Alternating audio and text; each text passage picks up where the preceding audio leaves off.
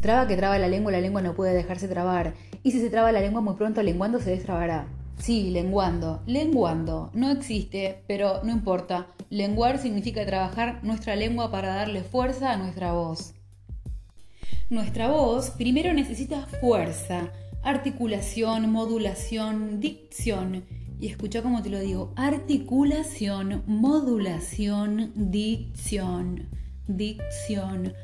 Poder jugar con las palabras como era este ejercicio de la escuela de poder separar en sílabas es muy importante para poder empezar a darle fuerza a cada sílaba y relevancia a cada sílaba y que se entienda cada palabra que queremos pronunciar.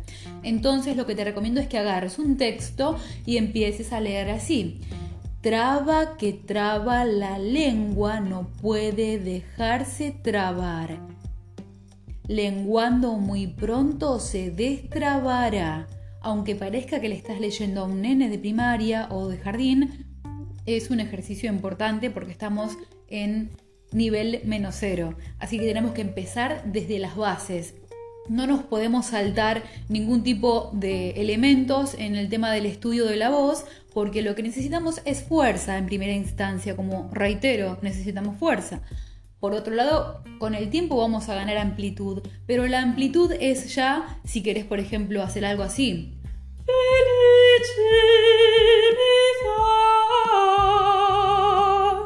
Eso es amplitud de la voz. Te hice ese ejercicio, ese ejemplo, porque la amplitud tiene que ver más que nada con la cavidad del aire colocada en los resonadores. Por el momento no vamos a cantar, pero sí necesitamos fuerza para poder mantener un discurso coherente en cuanto a la fuerza, otra vez reitero, de la voz y que no se caigan los finales de las frases, que las palabras estén completas, que no nos falten letras. Así que por lo tanto te animo a que te busques un texto y empieces a leer de esta manera. Lo que tenemos que hacer es reforzar la toma de aire. Como sabemos, en primera instancia, para poder tener un buen funcionamiento vocal, tenemos que tomar bien el aire y nuestra respiración va a ser la respiración costo-diafragmática. Puedes buscar un video en YouTube y puedes ver cómo cuando uno respira de manera costo-diafragmática se inflan los pulmones desde abajo hacia arriba. La parte inferior de los pulmones es más grande, entonces vas a poder tener una toma de aire más extensa. Cuando vos empezás a concentrarte en tomar el aire desde la parte baja, y me estarás preguntando, ¿y cómo es desde la parte baja? Si me lo decís, ¿y cómo hago? Fácil te vas a extender en el piso, vas a, ponerte con la columna que toque el piso directamente y vas a respirar profundo como si fuera que estás respirando el perfume que más te gusta. Respiras profundo y suave y vas a ver cómo la panza se infla. Entonces, eso tenés que lograrlo siempre cuando vas a tomar aire para fonar, para articular una palabra. Entonces, respiramos profundo por nariz, voy a retener un poquito el aire y lo voy a guardar, lo voy a, voy a sentir físicamente el espacio que ocupa en mi panza, lo retengo y lo largo de golpe. Una vez más respiro profundo. Retengo el aire y lo que voy a hacer mientras que estoy hablando es hacerle el aguante a esa toma de aire. ¿Qué significa esto de hacerle el aguante en mi terminología? Es empujar hacia afuera como si fuera que estoy inflando un globo. ¿Viste que cuando inflas un globo la panza se pone dura hacia afuera?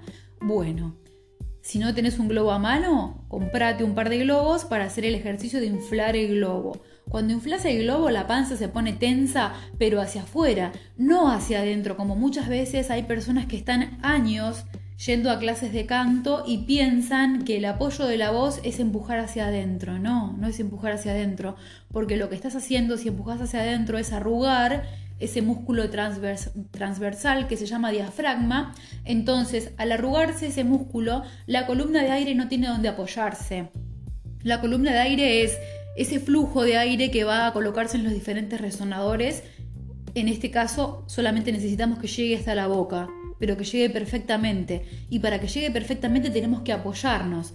Esto nos va a ayudar a que nuestro discurso no se caiga en los finales. ¿Qué significa esto? A veces la gente dice, los representantes del pueblo de la nación argentina estamos reunidos en Congreso General Constituyente, porque estamos todos aquí, no me acuerdo qué más dice la Constitución Nacional, pero cuestiones que los finales se caen. Entonces, por lo tanto, uno empieza hablando con toda la inercia y fuerza y potencia y de repente el final se termina y no me entendés lo que quise decir. Entonces, eso es lo que hay que evitar. Desde el primer principio, desde el comienzo de la frase hasta el final, se tiene que entender todo. No se tienen que caer las letras ni nada. ¿Y esto qué es lo que lo sostiene? El aire y la columna de aire apoyada efectivamente sobre el diafragma. ¿Cómo es que se logra la efectividad de la columna de aire sobre el diafragma? Es haciendo una toma de aire profunda, llenando la zona baja de los pulmones que es más grande, y eso va a hacer que el diafragma se expanda y después conscientemente voy a empujar la panza hacia afuera y mantener esa tensión todo el tiempo que esté hablando. Entonces mi voz va a tener fuerza. En primera instancia con esto, en segunda instancia haciendo el ejercicio de leer galletita de arroz integral con trigo y avena. Entonces, de esta manera nos vamos a estar controlando que todas las sílabas tengan la misma fuerza.